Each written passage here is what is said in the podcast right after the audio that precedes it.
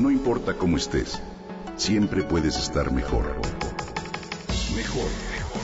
Con Vargas.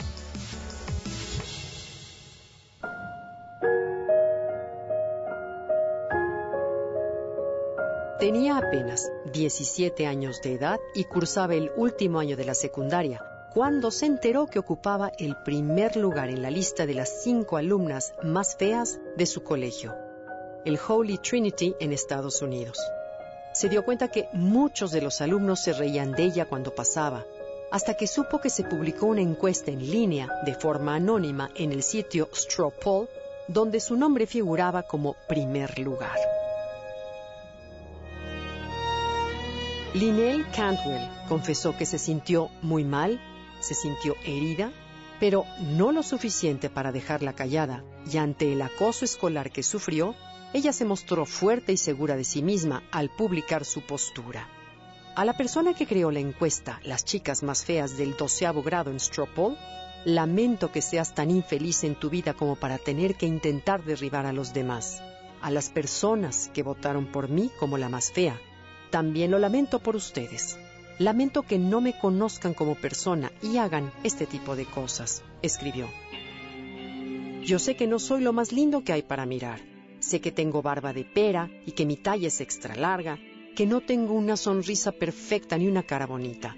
Pero de verdad lo siento por ustedes y no por mí.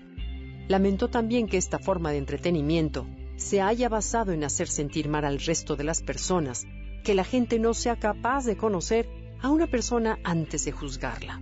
Que no nos veamos perfectas por fuera no significa que seamos feas, señaló Cantwell. Sí, de acuerdo con la psicología, existe una discriminación positiva y negativa con base en la apariencia física. Se genera a través de los esquemas que elaboramos a lo largo de la vida.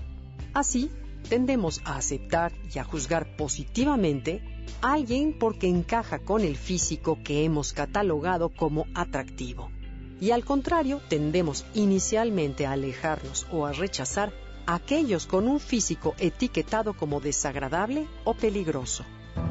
Los prejuicios son de cierta forma adaptativos, ya que te protegen de posibles peligros, pero por otra parte también pueden ser claramente perjudiciales. Al guiarnos por ellos, podemos perder información, equivocarnos mucho, por lo cual es importante ir más allá del prejuicio inmediato e intentar actuar con la mayor lógica dentro de lo posible. Pero además, hoy juzgamos a la gente por lo que vemos, tenemos la increíble habilidad de prejuzgar a todo lo que se atraviesa en el camino, sin tener mayor información. Es como ver una pieza del rompecabezas, sin haber incluso intercambiado una palabra y luego señalarlo. ¿Cuántas veces has estado en alguna situación en la cual sin conocer a alguien ya te imaginas millones de cosas, tanto buenas como malas?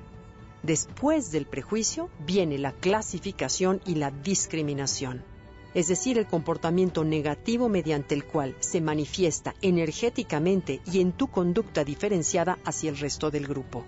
En este caso, hacia las jóvenes que pertenecen a la lista de las más feas. Linnell Cantwell fue lo suficientemente fuerte para salir adelante, pero ¿a cuántas más le sucede esto? Recuerda que cada persona es distinta y merece respeto.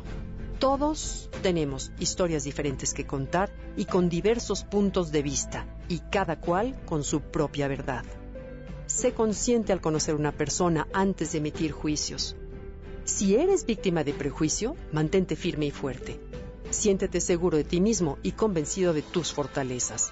Cuando conozcas a una persona y te des cuenta de que ya la estás juzgando a priori, considérala tu maestro y abre el corazón para ver qué puedes aprender de ella.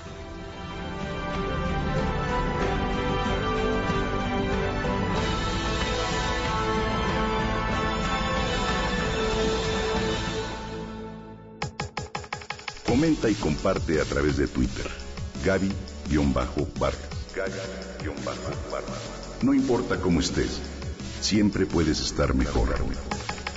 Mejor, mejor. Con Gaby Vargas.